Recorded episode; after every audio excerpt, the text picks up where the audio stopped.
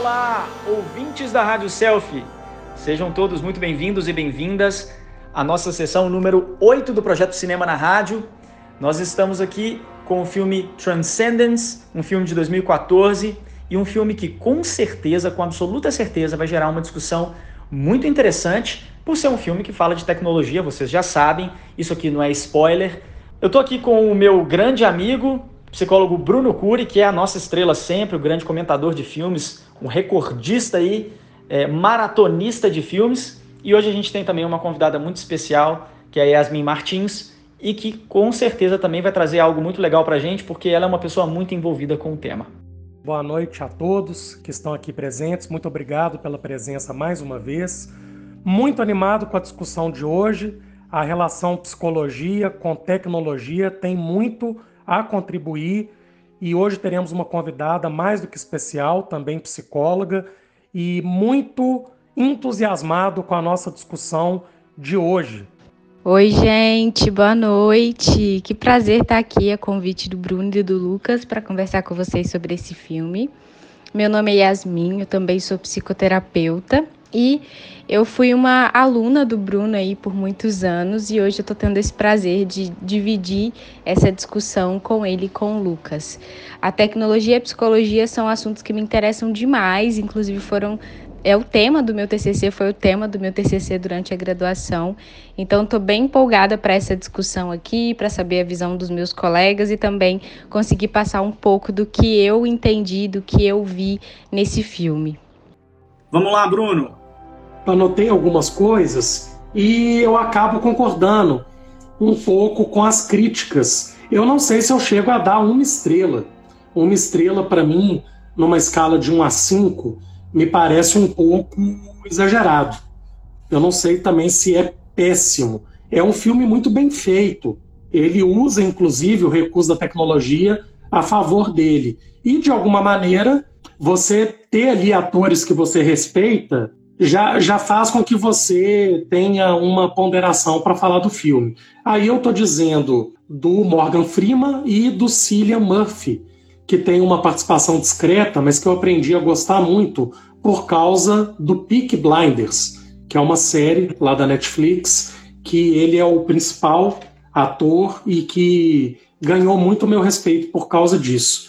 Bom, mas é, não sei, de repente duas estrelas e meia, alguma coisa assim.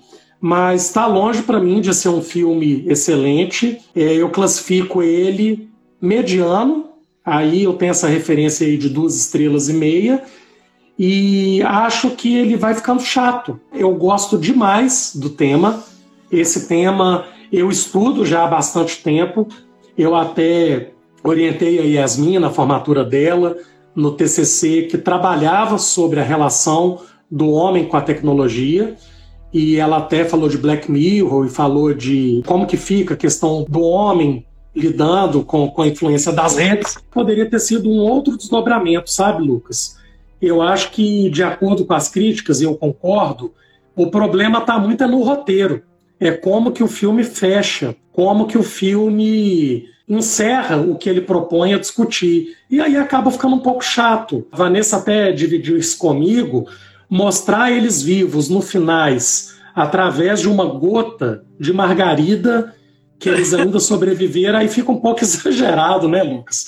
Mas Cara... tem mais coisa para falar, eu quero discutir, mas tem mais coisa para falar. Mas é um filme mediano para mim. Todo mundo sintonizado aqui, né? O pessoal que já está acompanhando há muito tempo, já está bem sintonizado aí com as nossas opiniões. Eu acho que todo mundo concordou de uma maneira geral com as nossas opiniões aqui, o que a gente pensou do filme. Eu também acho um filme mediano. É, dá para divertir, né? Um pipocão ali, um domingo para um sábado, tá legal, vamos ver, bacana. Mas eu tenho quatro considerações. As minhas quatro considerações são: é um filme para se divertir, mas não é um filme campeão. Basicamente isso. Um filme para se divertir, mas não é um filme campeão. Eu esperava mais depois que eu vi a direção e depois que eu vi Pepe ali, né? A sensação é de que a gente poderia esperar mais. Segunda coisa, o filme traz discussões melhores do que o próprio filme. Isso é uma coisa muito interessante, porque é legal quando o filme te faz pensar depois, eu particularmente gosto bastante.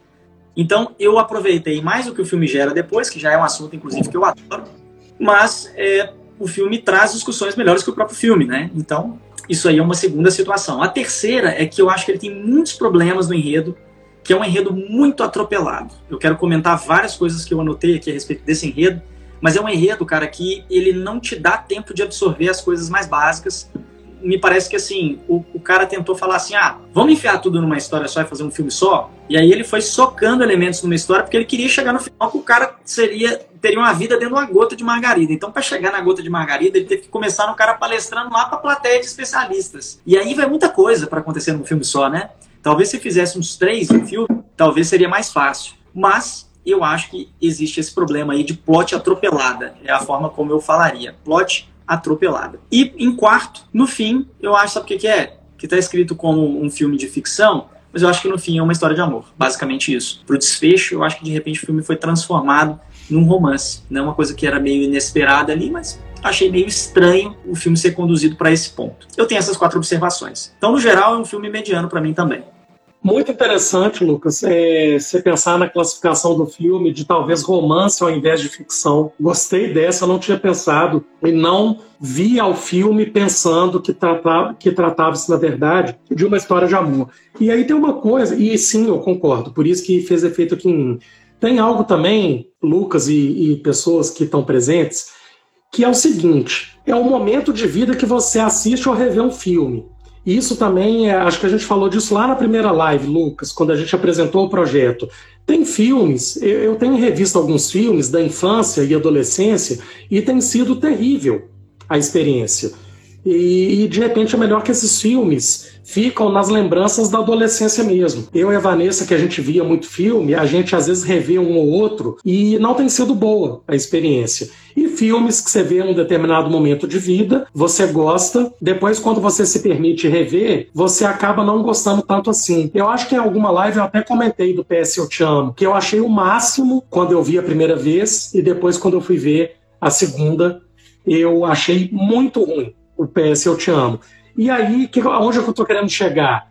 O Bruno, nesse momento de vida, uhum. está sem paciência nenhuma com filme confuso. Então isso é meu, tá, gente? É um momento meu de vida. Eu perdi um pouco a paciência com filme que se tem que prestar atenção demais, que tem que tentar entender demais e que o filme não te dá o retorno no sentido da explicação então eu tô sem paciência, eu tô um pouco com preguiça de filmes assim. E aí, claro que isso tem a ver com o fato do Christopher Nolan ter sido produtor, que é um cara que eu gosto muito e respeito, até por causa lá da trilogia do Batman, dentre outras coisas, mas que tem ali no seu hall de filmes produzidos e dirigidos filmes muito confusos, como por exemplo A Origem e o Tenet, o Tenet, que estava indicado a duas categorias no Oscar, ganhou o prêmio de efeitos visuais, que é um filme do Nolan, extremamente complicado, chato de ser assistido, mas repito, é o momento do Bruno, de como que o Bruno hoje está diante de filmes confusos. Então eu acho que esse filme que a gente está debatendo hoje, ele também me cansou, porque eu fiquei com preguiça de ficar também tentando entender tudo o tempo todo. E isso, para mim, é o meu momento atual, tá, gente? Então, isso é algo bem pessoal, de, de filmes complicados que estão tirando o objetivo de eu escolher ver um filme, que é de relaxar, divertir e tal. E quando o filme é confuso, me cansa mais do que me descansa. Cara, interessante você falar isso. É, é legal você fazer essa separação, né? De que assim, isso não quer dizer que o filme, por ser confuso, é ruim, mas que isso significa um momento mais próprio seu, né? Sim, eu, sim sincero e falando aqui para todo mundo, eu adoro filmes confusos. Eu gosto de um filme que às vezes me deixa perdido sem saber se eu estou entendendo o que, que o enredo significa ou se às vezes é um enredo mais contemplativo. Não um filme que você fica completamente é, à deriva, né? Tipo, por exemplo, Mãe. Não é Mãe que chama aquele filme?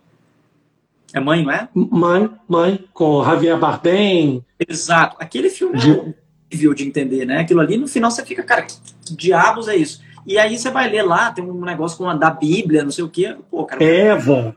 Isso. Isso é, não esse tipo que eu tô falando. Mas filmes, às vezes, que te deixam confuso em relação a um, se, se é, é A ou se é B. O cara está morto ou não. Na verdade, ele saiu ou não. Ele está alucinando ou não. Eu gosto dessa confusão da, da de uma plot bem arranjada, assim. Mas Sim. também muito do meu momento, né? Então eu acho bacana a gente colocar isso que não é necessariamente uma mas são a, é a gente, né? O nosso estado pessoal ali vendo o filme. É, e nesse, é, nem acho que é porque é confuso. Talvez aqui as pessoas nem tenham achado confuso. Mas é porque as, atua as atuações também não são lá grandes coisas. O Johnny Depp, independente de ser considerado um bom ator, todas as críticas realmente falaram que ele está desperdiçado, que ele atua melhor quando ele está ali. As críticas até chamaram de Skype, do que quando ele está vivo, antes dele ficar preso ali dentro da tela. Então são atuações, o Morgan Freeman está super desperdiçado, pois é. mas é. enfim, né? Agora tem muitos desdobramentos interessantes. Eu acho que o filme ele tem um começo muito padrão, e esse começo padrão ele me incomoda de certa forma. A primeira coisa é um cara lá no auditório apresentando para uma plateia que, em teoria, é uma plateia de especialistas, só que ele não está falando uma linguagem de especialista. Então, por exemplo, ali naquele discurso do cara com a plateia, no início, que é claramente uma tentativa do filme de construir autoridade para o cara enquanto cientista, de te mostrar que ele é importante. O filme ele fica tentando explicar para a plateia qual é o ponto dele, né, o que, que ele está construindo. E nesse exato momento onde isso está acontecendo, ele fala numa linguagem muito popular, que é pra gente, que é a audiência que está vendo o filme, entender. E aí tem aquele negócio assim de tem dois caras conversando, aí chega um outro cara, invade a conversa, e aí um olha pro outro e o cara fala assim: Joãozinho de tal, do FBI, nossa, que irritação que me dá isso. Para que, que tem que explicar dessa forma, né? Por que, que não pode chegar e já contextualizar que tem pessoas do FBI, sabe? E aí o que, que acontece? Eu acho que é, tem esse negócio de tentar fazer muita coisa caber e eu acho que algumas cenas elas passam muito rápido. Eu tive uma certa dificuldade de empatizar com alguns momentos que eram momentos cruciais da história. Já é bizarro que três pessoas num laboratório dentro de uma garagem consigam transplantar a mente do cara para dentro do computador. Três pessoas, e rapidinho, né? Rapidaço. Sabe, assim. sabe que filme que me lembrou esse? Que eu, é. é um filme que eu acho muito ruim, não sei se alguém gosta, mas é o Lucy. Sabe? Que ela vira um chip. Você já viu esse filme? Ah, Lucy, já. Eu falei, inclusive, eu tava vendo com a minha família. Eu falei, gente, isso aí é a cópia do Lúcio, é igualzinho. É, e, e, aí eu vi o filme e falava, gente, isso é muito Lucy, porque eu acho um filme péssimo, Lucy. Assim. Horrível. Acontece várias coisas esquisitas e do nada a mulher vira um chip. Assim. E aí essa parte da garagem eu achei muito Lucy. Falei, como assim eles vão transplantar consciência dentro de uma garagem suja, né, ali durante um tempo? Ah, agora deu certo. Funcionou. Eu achei muito assim, é, eu gosto muito dessa, dessa temática que envolve a tecnologia, né, o homem e tudo mais. Inclusive foi tema do meu TCC e eu criei uma expectativa sobre esse filme mesmo. Falei, nossa, que massa, né? Quando eu li a sinopse assim, eu pensei, eu criei uma expectativa. Então, quando eu vi, eu tive algumas frustrações, assim. Realmente eu esperava mais também. E eu achei ele bem Lucy, assim, que é um filme até cômico, né? A gente até zoa entre os amigos, assim, meu Deus, ela virou um chip. Então, eu achei bem Lucy, assim, ele, ele ir pra água, da chuva e, e dominar o mundo através da atmosfera, sabe? Eu falei, não, peraí, errou a mão, pesou, né? Mas tem alguns aspectos que eu achei bem interessantes, né? É, então, assim, de pouca dramatização, assim, em espaços que eram muito importantes. Por exemplo é, na hora que ele descobre que a bala estava envenenada, que ele ia morrer. Cara, foi uma cena de 30 segundos. E aí a mulher dele fez. Ah! E mudou a cena. Aí depois teve a mulher fazendo a decisão sobre a sua própria morte com ele. Que assim, ai, agora eu vejo tudo, eu vou morrer, ah, então tá. Então acabou. Sabe assim, tudo muito rápido, tudo muito jogado, né? Tem uma outra, uma outra parte que é a gente lidando com a é, aceitação ali. A gente já, tipo assim, ó, o Will foi transplantado para o computador. E a gente lidando com aquele negócio, tipo assim, como é que é isso? O cara tá onde dentro do computador e tal. Aí, de repente, a mulher manda o cara para fora da. O cara é sequestrado. E aí a plot te desvia pro sequestro do cara. Era uma cena tão importante a gente entender onde que o cara tava, como é que ele tava se comunicando com a mulher ali. E de repente o filme já desvia pro sequestro do cara. Sabe? Então, assim, eu acho que no final das contas foram muitas cenas muito chutadas para chegar naquele ponto. Talvez justamente por isso, porque o cara queria terminar com algo muito complexo e ele tentou e falou: ah, vamos enfiando aí, porque eu preciso explicar esse final, então vai colocando coisa. Você também teve essa impressão, Bruno? Tive, e eu queria muito falar é, de personagens que têm um destaque, que é o grupo extremista, que eu li em algumas críticas que eles são chamados até de terroristas. Eu não sei se chega a tanto, mas que ficou também pouco explorado. Aí eu anotei aqui: problema central do filme é o excesso de tecnologia? Estou perguntando para mim mesmo e também para vocês. O filme foca sobretudo na questão homem-tecnologia. Tá. Aí eu coloco. Nenhuma crítica que eu li aponta o extremismo desse grupo, comandado lá por aquela moça, que eu nem lembro o nome dela. Aí eu me faço outra pergunta: o que, que é pior? O excesso da tecnologia e talvez o homem não está sabendo lidar com ela, ou a maneira como eu reajo a isso? Será que a reação contra aquilo que eu não concordo é atirando em alguém, explodindo coisas? Então isso também ficou perdido. Aquele grupo extremista, a rebelação contra a tecnologia é com arma, é, é provocações, tá, gente? E acho que isso ficou muito pouco explorado. Eles têm um destaque no filme, aquele grupo, eles não aparecem uma vez só, mas ficaram ali meio que, que num segundo plano, perto do todo. Porque aí se ganha força a relação do Will com a namorada, com a esposa, realmente não tem tempo para falar daquele grupo extremista. Tem alguns pontos também que eu fiquei bem confusa, né? Até essa, essa pergunta que o Bruno colocou, eu fiz uma pergunta bem parecida em relação ao vírus porque por muito tempo eu entendi que o vírus ali era a salvação. E aí no final do filme teve uma virada que pareceu que ele foi a morte, que ele foi a causa de todo o dano, assim, que não deveriam ter feito aquilo. Para mim ficou super confuso, achei o final muito vago, né? Não sei se é porque eu tenho essa necessidade também de fechar as coisas, de entender o que está acontecendo. E eu achei um filme que fala sobre, sobre inteligência artificial com muita gente ignorante tanta inteligência que eles falam, mas eles fazem umas coisas que são meio estranhas, assim, né? Até o próprio Will ali, né? Na hora que tá aquele, aquele processo do grupo se organizar para poder, enfim, se rebelar e tudo mais. Se ele é uma máquina, se ele é onipresente, se ele tá na atmosfera, como que ele não, não sabe? Sabe? Como que ele não participa? Você tem tantos computadores ali, né? Não sei se vocês pensaram nisso, mas eu fiquei pensando, falei, cara, o Max estava lá mexendo nos computadores e não sei o que, programando vírus e ele não aparecia lá? Esse, eles ah, é por causa da, do cobre, não é? Por causa do cobre. É. Mas assim, tem vários momentos que eu ficava me questionando, tipo, como que ele é tão onipresente, é tão onisciente, né, tão onipotente de tudo, e em vários momentos eles conseguem enganar aquilo ali e de um jeito muito bobo, sabe? De um jeito muito patético, assim, como que eles conseguem enganar de um jeito patético. Então, é o que o Lucas falou, essas cenas pequenas também me incomodaram muito. Até essa questão da morte dele, eu achei que foi muito curto sabe? O processo dele de ficar doente e de passar por aquilo ali foi muito curto. Eu acho que podia ter sido ter explorado mais ali a, a experiência dele na, naquela quase morte, sabe? E aí, de repente, o corpo dele morre. Assim, não tem um processo, né? É um mês de vida, um mês de vida viram quatro cenas, cinco, muito, muito curtas. E os diálogos também entre a, a esposa dele e o Max, eles podiam ter diálogos muito melhores, assim, dois. É, eles podiam ter diálogos muito mais trabalhados e é, e, e é o que você falou, aquela parte também que ela só fala, agora eu vejo tudo. E aí, é você? Sempre fui eu. É como se sempre foi você? Você tá fazendo um monte de merda, como se sempre foi você? Né? Então, é, é, ficou, eu fiquei bem confusa, assim, em várias partes, mas tem algumas considerações legais, assim, que eu percebi, mas eu pensei muito em Black Mirror, né? Foi o que me ajudou a ver ele, assim, porque eu ficava linkando com coisas que eu já vi na série. E é excepcional, né? Eu tenho certeza que sua opinião sobre ela é incrível, né? Sim, é. eu amo. A infecção do vírus numa inteligência artificial tão sofisticada, igual ele era, foi bem fácil.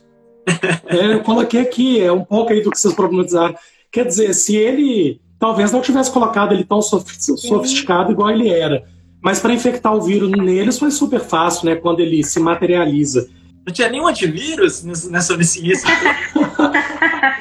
Exatamente se talvez o filme fosse tivesse sido condensado num episódio de Black Mirror de 40 minutos, teria sido mais Muito proveitoso bom. e não feito como um longa-metragem. Outra reflexão aqui. E, e, se tivesse, e se tivesse focado no romance, a única parte que presta ali, que, que é mais envolvente, é a relação dos dois, assim, que é a que mais me chamou a atenção. Tem também uma questão que a Vanessa me trouxe, que eu não tinha parado para pensar. É aquele recurso que a gente tem de tentar ver o filme de uma outra forma. E eu já estou com palavra, eu já tô com antipatia da palavra ressignificar, porque as pessoas usam muito, uhum. mas de tentar encontrar psicologia em outras coisas também. Aí a Vanessa me trouxe uma coisa muito curiosa: não aceitação da morte de um ente querido. Não é isso também de que o filme trata? Mas Olha é que bacana esse, isso, gente. Foi desse episódio que eu lembrei, Bruno. Você lembra de um Tem um episódio muito bom de Black Mirror eu mencionei ele no meu TCC que chama Bill Right Back.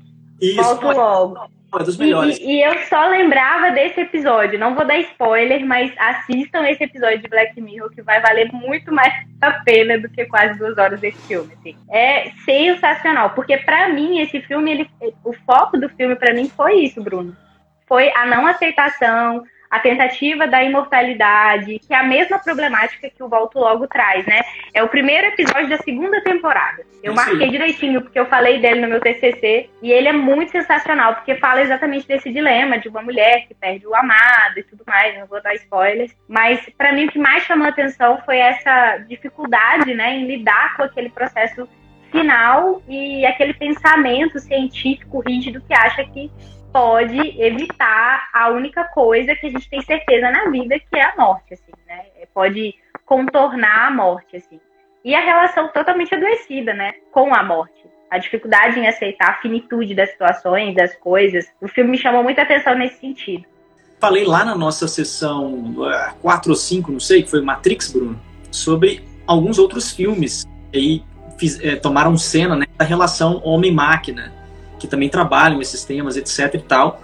Eu acho que aí a gente, a Yasmin colocou algo que é, com certeza vai estar sempre entre os meus favoritos, né? a série do Black Mirror é incrível mesmo, na minha opinião. Mas a gente também tem outros filmes bacanas, né? Eu fiz até um apanhado, Bruno, não sei se você lembra. É, aí falei lá, né? Uma de Espaço, Blade Runner, Exterminador do Futuro, até resgatei aqui, o Inteligência Artificial de 2001. Nossa, é de... esse, é, esse é dose, é um dos filmes mais angustiantes que eu já vi de todos. Aquilo ali é impressionante. Sim, com aquele moleque que não é mais um moleque, né? Mas com aquele moleque que arrebentou lá no, no sexto sentido, né? No, na corrente do bem. Aí tem o Wall-E também, que é, não deixa de ser uma animação, mas também trata disso. Tem um filme para mim que é um dos top 10, eu já falei dele aqui, que é o Ella, né? O Her, que é também com o Joaquin Phoenix. E Excepcional. A voz da Scarlett Johansson, né? Que o cara se apaixona pelo sistema lá do, do celular dele, o sistema operacional. É cara, aquele filme é... Então, é um filme que não tem nem como comparar com esse, né? E tem um filmezinho aí bem, bem ruizinho também, que é o Chap, que é de 2015, mais novo, um robozinho também que ganha vida. Mas assim, é, são filmes que problematizam isso, e aí eu acho que assim, talvez valha a pena. Já estou decretando aqui que a gente vai durar um pouquinho mais na live hoje, se os meus convidados tiverem disponibilidade, já que a gente teve alguns probleminhas. Mas para a gente falar um pouquinho dessa, desse, desse ponto, né? Que seria essa relação do ser humano com tecnologia. Eu, assim, falando bem rapidamente, eu tenho um, um, uma, uma, certa dificuldade, e essa, a minha dificuldade, inclusive, normalmente ela é mais com os psicólogos até do que nas discussões convencionais, porque eu vejo que, às vezes, as pessoas, elas buscam os psicólogos enquanto autoridades para falarem sobre o que é bom e o que é ruim. E aí eles tentam sempre colocar a tecnologia ou num lado ou no outro. E principalmente, eu, eu vejo que o esforço maior é para demonizar a tecnologia. E vejo muito isso também sendo é, reiterado por algumas produções. Inclusive, a gente tem aí a produção mais recente, eu até falei nos meus stories, né? Que é o Dilema das Redes, que foi um filme que corroborou muito com isso. Que é a, a, uma discussão já bem tardia sobre a manipulação algorítmica, né? Então, as redes sociais são maquiavélicas, vão atrapalhar, estragar a sua vida, etc. É, é interessante, eu acho que todo mundo tem que ver, mas é uma discussão. Aliás, não é uma discussão. Não é uma discussão. Né? É a apresentação ali de um lado que efetivamente é colocado como um lado problemático do ser humano. A gente criou a rede social, agora a gente é refém, agora a gente perdeu, agora acabou tudo. E, enfim, as pessoas problematizaram muito pouco o que foi dito ali. Né? Por que, que, é que todos esses caras que eram donos das redes sociais fizeram depoimentos negativos? Sobre... Assim, é um negócio muito montado, muito sensacionalista, na minha opinião. Mas eu queria é, é, trazer só um pouquinho esse tópico também. A gente vai falando do filme aqui, mas eu não sei o que, que vocês acham disso. Mas eu vejo muito isso. Eu vejo muito essa polarização hoje é, das pessoas, ao invés de se perguntarem sobre como é que a gente pode vivenciar essa transição, porque ainda é uma transição, né? A tecnologia está chegando com força para a gente, e principalmente a inteligência artificial agora, que vai tomar tudo até 2030, é, ao, ao invés da gente ficar demonizando isso. É meio paradoxal, né? Porque eu escrevi um TCC falando sobre o impacto da tecnologia na contemporaneidade e eu sou uma grande amante da tecnologia, na verdade. Então, até me incomoda um discurso de demonização. Fiquei incomodada com o Dilema nas Redes, não vi o documentário inteiro, também achei bem sensacionalista. Acho que são pontos que a gente pode pensar, né? São pontos para a gente refletir em vários sentidos, mas é, não gosto de extremismos, assim, nem de um lado nem de outro, né? De entregar totalmente a tecnologia, mas também de sair. E como uma filha aí da geração Y, né? Eu realmente acredito que esse movimento que a gente está vivendo é um movimento que a gente viveria de qualquer forma, sabe? não consigo pensar num futuro que não que isso não acontecesse. Acho que é um processo de desenvolvimento natural da, da, da, dos estudos, da ciência, de tudo. O que eu percebo que é problemático é quando existe uma, um processo de, de. Quando as pessoas se unem a isso, né, e começam a comprar a tecnologia como uma verdade absoluta, assim, em relação a tudo. Isso que eu vejo como um problema, até no uso das próprias redes sociais, né? Então, eu adoro rede social, trabalho com rede social, atendo online, gosto mesmo. Mas o que eu percebo, né, é muito uma dificuldade do senso crítico das pessoas em relação ao que elas têm e ao, ao que elas acessam na, na internet, no online mesmo, né? Então, eu acredito que nesse sentido é problemático, porque muitas pessoas não têm essa é, honestidade, né, para estar na internet de certa forma, e outras tantas perderam esse senso crítico de questionar, sabe? De olhar uma coisa e falar, pô, será que é isso mesmo? E isso até é um pouco, a gente entra até no efeito da fake news, né?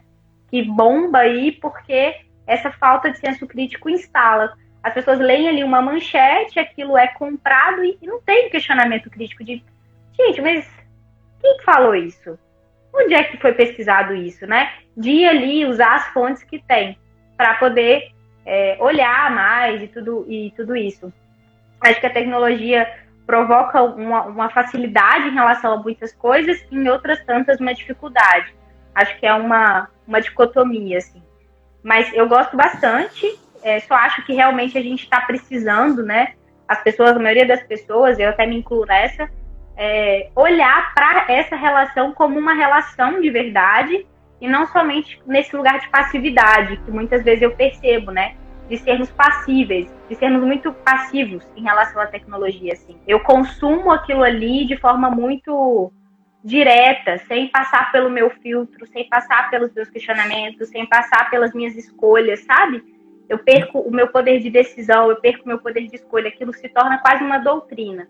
Acho que nesse sentido é bem, bem complicado. Mas se a gente souber olhar e souber manter esse filtro, do tipo, putz, não chega, tá bom, isso aqui eu não quero fazer online, isso aqui eu quero manter de uma forma. Por exemplo, eu adoro ler, eu tenho vários livros, eu tenho um Kindle, mas eu só leio no Kindle em máxima necessidade, assim, um artigo, alguma coisa. Porque eu faço questão de ler o livro físico, né? É um tempo que eu passo que eu passo longe das telas, é um tempo que eu passo evitando isso. Então eu acho que falta às vezes esse manejo, essa, essa questão de olhar e falar, claro. poxa, dá para eu me relacionar com isso aqui de uma forma que me faça bem, que eu saiba usufruir o melhor, sem ficar absorvendo só o que é ruim. E assim, em relação a essa questão do algoritmo, essa questão de, de, sermos observados, assim, gera um certo pânico, gera um certo pânico, né? Porque você fala assim, pô, preciso de um, uma pasta de dente. E quando você abre o celular, tem várias propagandas de pasta de dente, né? Essa semana eu tava brincando com uma amiga minha, que eu tava falando que eu tava precisando comprar um rímel novo. E mandei uma, mensagem de texto pra uma amiga. Nossa, eu tô precisando de um rímel novo, de, da marca tal. E foi muito instantâneo, assim. 40 minutos depois eu entrei no, no YouTube e tava lá uma propaganda da marca. Então, isso aí me deixa meio impactada, assim. Eu fico, meu pai amado, né? Tem muitos dados meus por aí mas eu realmente não vejo um futuro diferente disso, sabe? Quando eu penso assim, ah, como seria um futuro diferente disso? Eu não consigo ver um futuro com avanços que não nos leve a esse lugar, sabe? É meio difícil para mim imaginar, não sei como é para vocês, assim. Eu acho que eu percebo em mim uma mudança de opinião eu, enquanto estudava esse tema, continuo gostando muito do tema. Aí, além do trabalho da Yasmin, do que, que teve ali o Black Mirror, eu orientei um trabalho sobre a maratonar na Netflix e um outro sobre Facebook. Eu gosto, mas a minha perspectiva até de orientação era de, de pensar um pouco no lado ruim. Então, a, a minha percepção mudou enquanto pessoa, psicólogo, para caminhar um pouco no que vocês dois trouxeram. Pensar nas contribuições positivas e não na demonização. E aí inverteu para mim mesmo. Eu acho que eu sou muito aberto a mudar a opinião. É uma característica Opa. minha. Em aula eu mudo minha opinião, os alunos até ficam meio assim. Hoje de manhã eu respondi por uma aluna que eu não sabia o que ela estava perguntando. Por quê? O que, que eu fico pensando como psicólogo? Se fosse mesmo tão ruim, não era tanta gente que usava. Porque as pessoas usam muito. Agora eu concordo que há muita indiscriminação quanto ao que se recebe e as fake news me incomodam muito de serem repassadas e, e de eu pegar aquilo ali como uma verdade e repassar. É, isso, isso para mim é um lado muito ruim. Mas se todo mundo usa, não deve ser tão ruim assim. E eu demorei muito a entrar no Orkut, depois no Facebook e no Instagram. Eu demorei muito em relação às demais pessoas. Eu tenho um pouco de resistência para aprender coisas novas que envolvem tecnologia. Aí, de novo, é o Bruno falando dele o tempo todo. Para mim é difícil, eu tenho impaciência de aprender. É, eu acho máximo. A Yasmin usa muito Rios. Quando minha esposa baixou, a gente foi mexer. Eu falei, nossa, não dou conta disso não, deixa pra lá. E eu sou super teatral, eu gosto desse viés da dramaturgia. Eu achei que eu ia, que eu ia usar horrores. Mas você tem que decorar o texto. Eu falei, não, deixa pra lá. Então eu tenho dificuldade. Então a minha, o meu pensamento caminhava de, eh, de susto junto com preocupação de que está tudo muito excessivo, mas hoje acho que está muito alinhado com o que vocês dois trouxeram. E a sua percepção do dilema das redes, Lucas, até mudou para mim um pouco como eu tinha registrado em mim esse documentário, sabe? Achei bacana como que você viu esse documentário. E às vezes se exagera muito mesmo para ao se falar mal de tecnologia. Não acho que precisa de tanto mesmo, não. A Thaís colocou o seguinte: o grande limbo. As pessoas falam mal da tecnologia por meio da própria tecnologia. Sensacional. Agora, olha só, eu tenho algo para compartilhar sobre isso, é que eu acho que a preocupação é muito grande, é, num lugar é, muito profundo sobre isso, né? Inclusive, ainda no campo aqui do cinema, tem um filme que precedeu o Dilema das Redes, eu não sei se vocês viram, que é o The Great Hack. Eu acho que é isso em inglês. The Great Hack, que foi traduzido como Privacidade Hackeada, que é um filme que conta a história da Cambridge Analytica, que foi a empresa de marketing contratada pela equipe do Donald Trump para fazer a campanha dele, né? E que usou o quê? Nada menos, nada mais do que o marketing digital, como a gente sabe que ele existe hoje. Então, assim, deixa eu colocar o ponto para a gente entender, né? Assim, que a resistência, às vezes, de onde ela vem, eu acho que onde que é o problema. O ponto é, assim, na verdade, muita coisa que aconteceu na campanha do Trump não foi fake news. Mas é que essa, essa empresa, a Cambridge Analytica, ela conseguiu traçar o perfil do, do eleitor do Trump usando 3 mil pontos de convergência. 3 mil pontos. O que, que isso quer dizer? Através dos seus dados na própria internet, de como você usa seu Facebook, da live que você está fazendo, de como você pesquisa no Google, etc. Eu, empresa Cambridge Analytica, eu consegui achar 3 mil pontos que não só seu, que não são apenas seus, mas que definem um perfil. E aí o que, que ela fez? Ela usou esses 3 mil pontos para pegar notícias que eram mais favoráveis de serem palatáveis a esses eleitores do Trump e começou a jogar para eles. Não necessariamente que eram fake news, mas ela começou a filtrar para essas pessoas o que elas estavam vendo. Por quê? Porque quando eu começo a consumir um certo tipo de conteúdo, a internet filtra o, o conteúdo que ela mostra para mim. Então, se hoje eu digitar no meu Google amigo e o Bruno digitar no dele, os resultados serão diferentes porque ela está selecionando qual que ela mostra para mim e qual que ela mostra para o Bruno. E aí, justamente por isso, outras empresas já desenvolveram o eliminador de filtros, de filtros, né? Tem até um buscador que chama Google Duck, que é aquele que ele não faz esses filtros mais. Porque a gente fica vendo conteúdo contaminado. Então, por exemplo, o cara que fica totalmente fissurado lá, radical com política, ele não sabe, na verdade, que o que está sendo mostrado para ele é só o que ele quer ver, porque ele começou vendo isso. Então ele não consegue mais desvincular. Então, assim, às vezes eu também acho que não é só uma questão de eu decidir que eu não quero ver mais isso ou eu criticar. Porque a internet, até fui outro dia instruído, até a Thaís, que, que usou essa palavra lá, acho que ela definiu muito bem, a gente estava numa discussão, é, a gente é cooptado, de uma certa forma, né? Porque significa que, na verdade, a gente nem sabe que a gente está sendo, de alguma maneira, a gente está sendo influenciado a ver alguma coisa que a gente já escolheu ver antes. Isso é muito bizarro, não é? É, isso é assustador. Isso me deixa assustada. É, isso me deixa assustada. Eu lembrei de uma coisa enquanto o Bruno falava.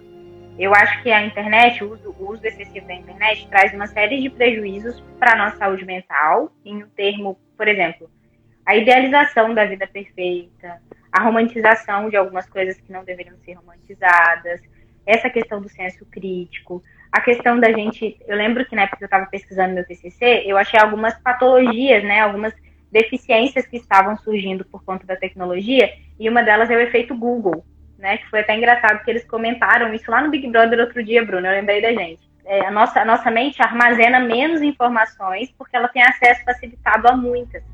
Então, uma pessoa que antigamente lembrava o número do celular do, do, do, do, do compadre lá da roça que viu em 10 anos atrás, hoje a gente não consegue armazenar nem o celular do nosso namorado. Eu não sei não, o celular do meu namorado de qual. Assim, é, é, a gente tem essa dificuldade.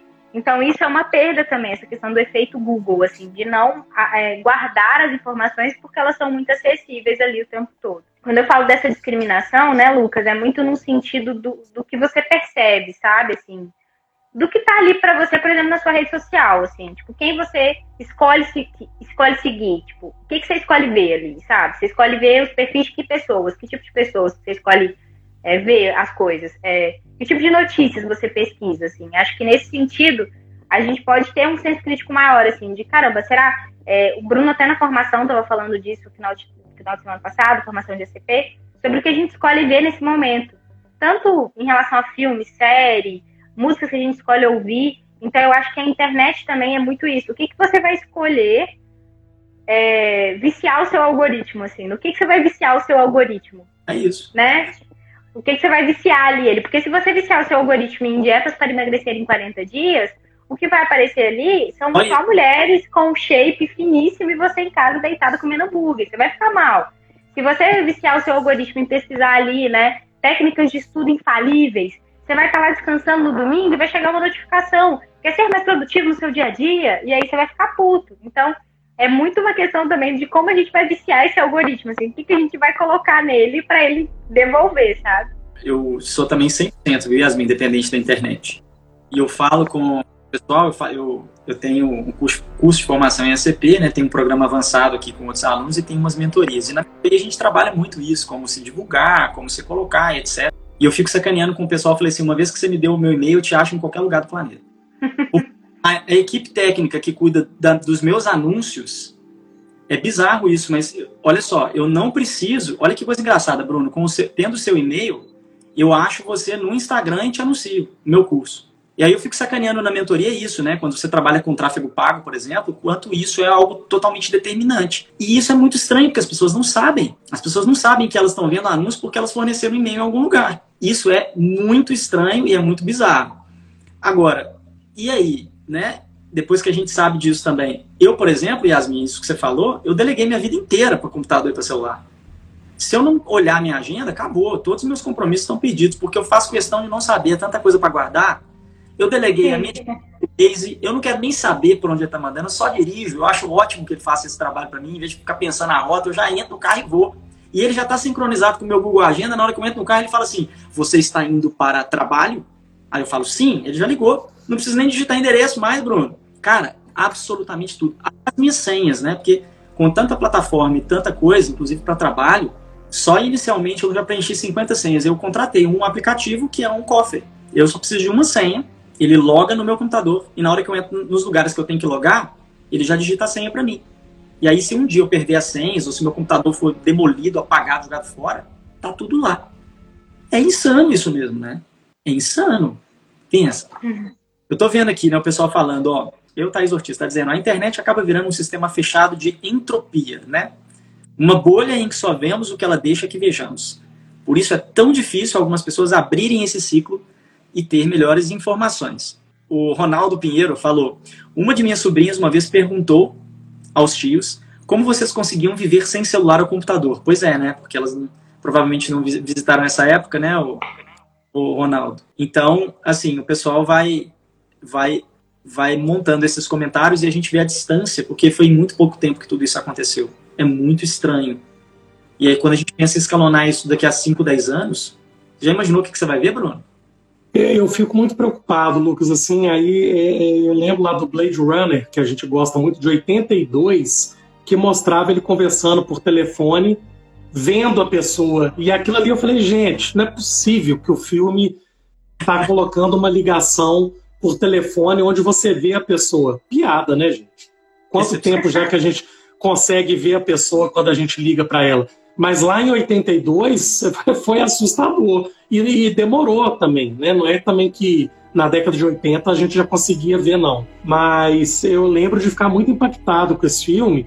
E aquilo, né, colegas e amigos, o mundo mudou mais em cinco anos do que nos últimos 20. Então eu não sei mais o que, que vai chegar. Daqui a pouco, sei lá mais o que o celular é capaz de fazer. E aí eu me pego de novo naquele conflito de não gostando muito da ideia de um celular fazendo tudo para mim, não. Então eu fico meio que dividido, na verdade, quanto a, a, ao que eu permito que a, que a tecnologia é, participe da minha vida.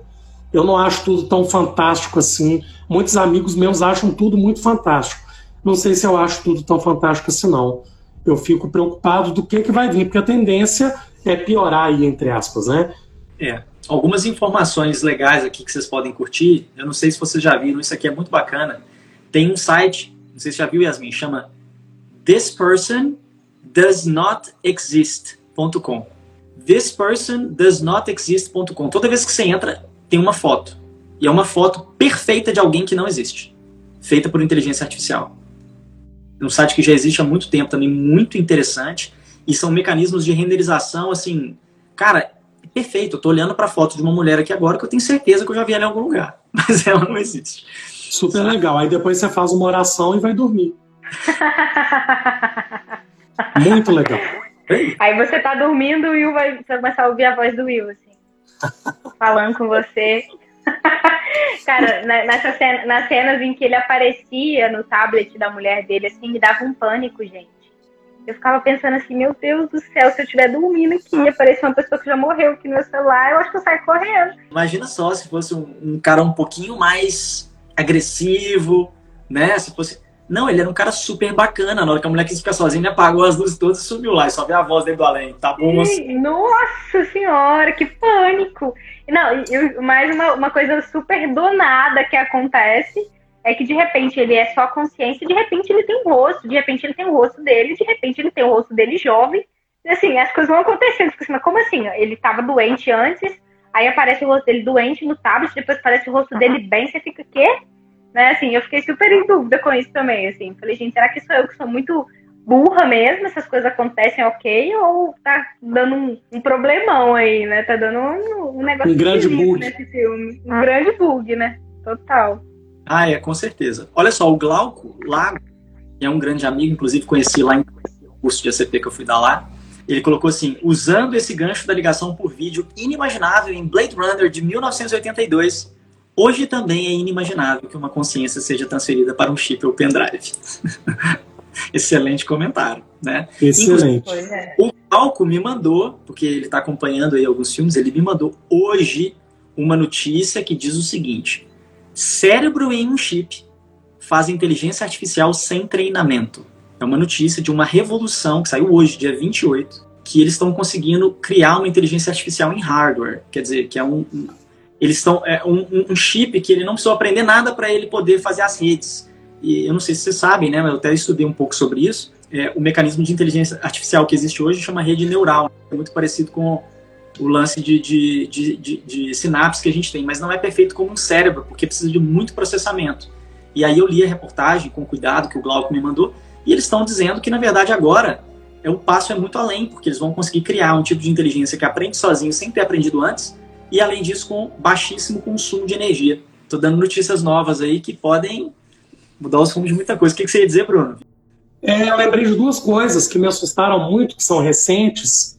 Ano passado eu tive com duas mães. A gente estava no congresso em Belo Horizonte e elas mostrando os filhos em Viçosa pela câmera através do aplicativo do celular conectado às câmeras e aquilo me assustou muito eu fiquei tão impactado que eu nem consegui é, reagir. Eu fiquei sem palavras e muito impressionado porque eu vi aquilo como um controle, eu não vi como é importante olhar os filhos de longe, não consegui ver dessa maneira mesmo. Ela estava aqui, aqui o fulano está colocando ela para dormir, que era o marido. Então, de alguma forma, também tinha um controle sobre o marido. Se o marido está em casa na hora que ele devia estar, tá, se ele estava colocando para dormir na hora que ele tinha que estar tá colocando para dormir. Então aquilo, eu lembro que eu fiquei bem assustado, que eu fiquei até sem palavras. Eu não consegui ver mesmo como uma, um super conforto para a mãe é, cuidar dos filhos. Não é assim que eu vejo mesmo. E uma amiga que eu encontrei num congresso da CP, Lucas, ela estava também super feliz dividindo comigo um aplicativo que se usa entre amigos. E você via onde cada amigo estava. E, e, o amigo se desloca e no aplicativo mostra o deslocamento do amigo. Eu também fiquei sem palavra, essa pessoa percebeu, diferente das mães, e falou: Mas não é bacana, Bruno? Eu falei: Mas. É, não, é porque aí a gente vê, porque se de repente ele falou que ia para um lugar tal e não foi, a gente pode saber que aconteceu alguma coisa com ele. Nossa, aquilo ali me impactou demais. Um aplicativo que amigos usam e aí você fica o tempo todo sabendo onde cada um dos seus amigos está. Na, na universidade, agora ele está na casa da mãe. Nossa, eu achei demais, Lucas, demais, muito exagerado para mim. Respeito quem acha incrível, mas para mim realmente não dá não. Eu não sei se vocês lembram de um aplicativo que teve há pouco tempo, que era chamado de Foursquare. Esse aplicativo ele ficou um tempo na praça e não sei nem se existe ainda. Teve uma modinha, seis, sete anos que ele apareceu e depois ele deu uma sumida. E era um aplicativo que foi até interessante, que você, que era mais ou menos assim, você estava você estava passando em um lugar de carro, se o seu amigo tivesse naquele lugar, ele bipava para você. Não sei se Yasmin conheceu. Um aplicativo, é, o Foursquare, né? O aplicativo Foursquare. É, foi do seu tempo, Yasmin? Uhum, então, aqui em BH, por exemplo, você estava dirigindo, o aplicativo bipava para você, falando assim: olha, seu amigo está nesse bar aqui. E isso era uma coisa muito interessante. Mas depois eles estavam desenvolvendo nesse mecanismo, nesse aplicativo. Mas olha, olha a loucura, cara. Eles estavam desenvolvendo algo no Foursquare que é assim: você vai a Paris hoje. E aí você chegou embaixo da Torre Eiffel e você se emocionou. E aí você lembra de mim, que um dia a gente conversou e um dia eu te falei, pô, Bruno, eu queria muito ir para Paris, cara, meu sonho é ir para lá. Você ficou tomado por aquela sensação, você lembrou da nossa conversa e aí o que, que você faz? Você entra no aplicativo e você digita uma mensagem para mim sobre mim, sobre a nossa conversa. Pronto. Eu, na minha dificuldade, não, não vou a Paris, mas daqui a 10 anos eu tenho essa chance de ir a Paris. Daqui a 10 anos, eu chego em Paris e chego embaixo da Torre Eiffel. E me emociono com aquilo. E aí, o que, que acontece? Popo uma mensagem no meu celular. Bruno deixou uma mensagem para você aqui há 10 anos atrás. Lucas, eu sei que um dia você vai realizar seu sonho. Eu lembrei de você quando eu estive aqui. E agora gostaria muito que você lembrasse de mim. Eu não sei se esse projeto foi para frente, mas isso estava sendo desenhado aí há dois anos atrás. Então, eu, eu adoro esse tipo de coisa e eu fico assim fascinado. Eu leio muito de tecnologia, eu adoro. Eu tenho. Virando meu celular aqui, vocês não fazem noção aqui da quantidade de equipamento. Eu amo esse negócio. E, cara, a gente não tem noção, né? De onde isso vai parar. É realmente é muito curioso e é muito interessante quando a gente vai dividindo essas coisas. Mas só para fechar, recentemente, depois do coronavírus, eu falei com o COP. Para quem não conhece o COP aí, gente, é, é um, um, professor que eu e o Bruno tivemos. Ele foi seu professor, né, Bruno? Foi, é, é professor supervisor professor Esperizou, que é referência na abordagem de psicologia que a gente trabalha e tal. E aí eu liguei para ele, ele falou, Lucas, olha, eu te falo a verdade, cara. Eu fiquei me perguntando muito assim, né? Parece que eu tô num filme. Aí eu fiquei, não, pior que é mesmo, nesse negócio de, de, de pandemia. Aí ele falou assim, aí depois eu me perguntei assim, não, talvez isso seja a realidade, eu acho que eu tava no filme. isso, né, porque... Copie suas frases de impacto, né? impressionante, né? Porque de fato, por exemplo, a gente no nosso conforto ali, não, tá tudo certo, a gente viu os filmes de Hollywood, pode ter um vírus que vai assolar a humanidade. Ninguém pensava, né? Ali que era o filme, é quando a gente estava iludido de que isso não poderia acontecer. Né? Sensacional. Então, ele, ele falou para mim, ele falou um filme de ficção científica. Ele falou. um filme de ficção científica, exatamente. Enfim, gente, extrapolamos muito o horário. O Bruno vai compartilhar as curiosidades com a gente para a gente ir se despedindo aqui hoje. Muitas intempéries na live, mas valeu a pena. Manda, Bruno. Pessoal, são poucas, mas interessantes. Sempre tem aquele ator que poderia ter feito os personagens e acabou recusando o papel. Eu até acho isso é, bem curioso. Porque, por exemplo, é uma coisa meio óbvia, tá, Lucas? Para mim, eu tô lembrando aqui de um exemplo, o John Cusack, que é um ator que fez ali o 2012, e acho que depois do 2012 ele não fez mais nada de relevante, ele está bem sumido. É um ator médio. Falou que ele recusou o papel do Tom Cruise no Top Gun. E, tipo assim, se ele tivesse feito o Top Gun, ele estava feito. Gente, mas o, o, Top Gun fez sucesso porque foi o Tom Cruise. Eles associam que, olha só, o John Cusack perdeu a oportunidade de fazer o Top Gun e veja aí o Tom Cruise. É, só que acontece que o filme fez sucesso porque foi o Tom Cruise, né? E aí é o seguinte, a Rebecca Hall, que faz a Evelyn, ela até fez o Vi Cristina Barcelona, do Woody Allen, que também recomendo, que é um filmaço, é, havia sido proposto para Kate Winslet, que com conflitos de agenda acabou recusando. O Max, que é feito pelo Paul Bettany, que é o Visão lá do WandaVision, foi disputado pelo James McAvoy, o Tobey Maguire e o Tom Hardy. Olha só, cara. Incrível. Papéis do Will, do Johnny Depp. Christian Bale, Jude Law, Christian Bale e Jude Law. É, a estreia do Wally Pfister na direção do longa e ele havia sido premiado com o Oscar de melhor fotografia por A Origem, numa outra parceria com o Christopher Nolan. E as outras duas são da Vanessa, que a Vanessa me trouxe, que o filme se passa em 2021. Essa eu achei fantástica, que o filme se passa exatamente no ano que a gente está. E a última, quando a Evelyn chega no hotel, que já havia sido reservado pela forma transcendente do Will, ela fala que a reserva está no nome de Turing. E Alan Turing foi o matemático e cientista da computação que inventou o teste de Turing, o processo onde uma pessoa se comunica com uma outra e também com o computador sem poder ver nenhum dos dois. E a Najara está colocando aí uma outra curiosidade interessante, que eu não sei se vocês perceberam, mas o Will representa a Covid-19 no filme também. Uma outra curiosidade bastante interessante. Excelente, essa é muito boa.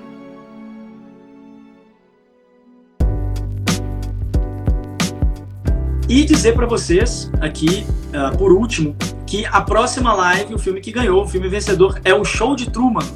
Vocês votaram, ganhou por raspão, tá? Ganhou por raspão, mas vai ser o Show de Truman. Então, queria já anunciar aqui para vocês que nós teremos essa live daqui a 15 dias. Aproveitar aqui o fim da live para falar que estamos no fim. Yasmin, obrigado, viu? E foi muito bom ouvir suas opiniões. Saber também que eu tô conversando com uma outra amante de tecnologia, porque é é bacana, eu gosto bastante também, é um assunto interessante, caro para mim. Foi um prazer estar com vocês nessa noite falando sobre esse assunto. É, mais uma vez, muito obrigada pelo convite, muito, muito obrigada mesmo. Estou sempre à disposição né, para fazermos outros, outras lives, discutirmos sobre outros assuntos. Espero que tenha sido proveitoso para todo mundo, né, que as pessoas tenham gostado. Estou vendo aí que parece que elas gostaram bastante. Então, me despeço de vocês aqui mas agradeço de todo o coração por ter vivido esse momento, porque foi muito especial para mim estar tá aqui hoje, nessa noite, conseguindo pensar um pouquinho em outra coisa, falar um pouco sobre outra coisa, né? Sair dessa frequência que a gente tem vivido o tempo todo é, de situações tensas, de notícias tensas. Enfim, um beijo e muito, muito obrigada. É isso, é um assunto muito pertinente para os dias de hoje, que interessa muito os psicólogos. É natural que o psicólogo goste deste, deste assunto. Está aparecendo aqui, aqui para mim alguns elogios. Muito obrigado. O Glauco, o Manu, que eu consegui ver aqui. E com todas as intempéries a gente conseguiu, ainda assim, falar tudo que a gente havia planejado. Deixa aí meu beijo, e até 15 dias com o show de Truman, esse filmaço que traz muita coisa de psicologia também. E é isso, Lucas, obrigado. Yasmin, muito obrigado. Boa noite a todos e até daqui a 15 dias. Obrigadão, pessoal. Beijo para todo mundo, ótima noite. E é isso aí, sai fritando. Daqui a pouco aparece um anúncio aí da Rádio Self para vocês, hein? Tchau.